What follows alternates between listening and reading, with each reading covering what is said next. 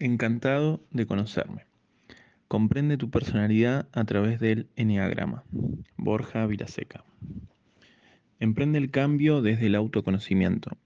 Hay tantos caminos para conocerse uno mismo como seres humanos en este mundo. Estar verdaderamente bien con nosotros mismos es una simple cuestión de sabiduría.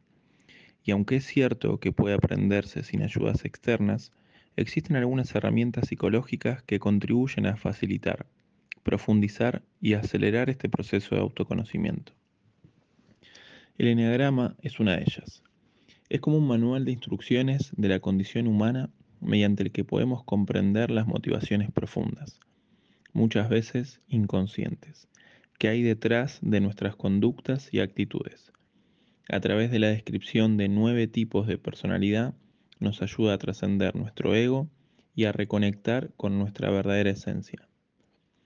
Encantado de conocerme está inspirado en los 275 seminarios que el autor ha impartido en los últimos siete años sobre el eneagrama a más de 10.000 participantes, pudiendo verificar empírica y científicamente el impacto tan positivo que tiene en la vida de las personas conocerse y comprenderse a través de esta herramienta de autoconocimiento. Las verdaderas batallas se libran en nuestro interior. Sócrates. A mi madre Carmina por darme la vida y enseñarme a vivirla. Aquello que no eres capaz de aceptar es la única causa de tu sufrimiento. Sufres porque no aceptas lo que te va ocurriendo a lo largo de la vida y porque el ego te hace creer que puedes cambiar la realidad externa para adecuarla a tus propios deseos, aspiraciones y expectativas. Pero la verdad es que lo único que sí puedes cambiar es la interpretación que haces de los acontecimientos en sí, conociendo y comprendiendo cómo funciona la mente. Si tu interpretación del hecho te reporta sufrimiento, es que actúas movido por la ignorancia. Si te deja satisfacción, bienestar o armonía, no cabe duda de que actúas movido por la sabiduría. Ante cualquier tipo de perturbación, ya sea por miedo, tristeza o ira, hazte una simple pregunta. ¿Qué es lo que no estoy aceptando? La respuesta te hará comprender que la limitación que origina todas estas desagradables reacciones está en tu propia mente y no en ninguna otra parte. En realidad, nadie puede hacerte daño emocionalmente. El ego es el que te hace reaccionar automáticamente ante lo que te sucede te dicen o te hacen. El ego es el único responsable de tu malestar interior, por mucho que te esfuerces en buscar culpables fuera de ti mismo. Cuando compruebas la veracidad de estas afirmaciones a través de tu experiencia personal, dejas de intentar cambiar la realidad externa para acomodarla a las exigencias del ego y comienzas a trabajar sobre tu realidad interna para aprender a aceptarla tal como es. A partir de entonces, comprendes que has venido al mundo a aprender a ser feliz por ti mismo y aceptar y amar a los demás tal como son. Este es el llamado camino espiritual. Gerardo Schedmelin.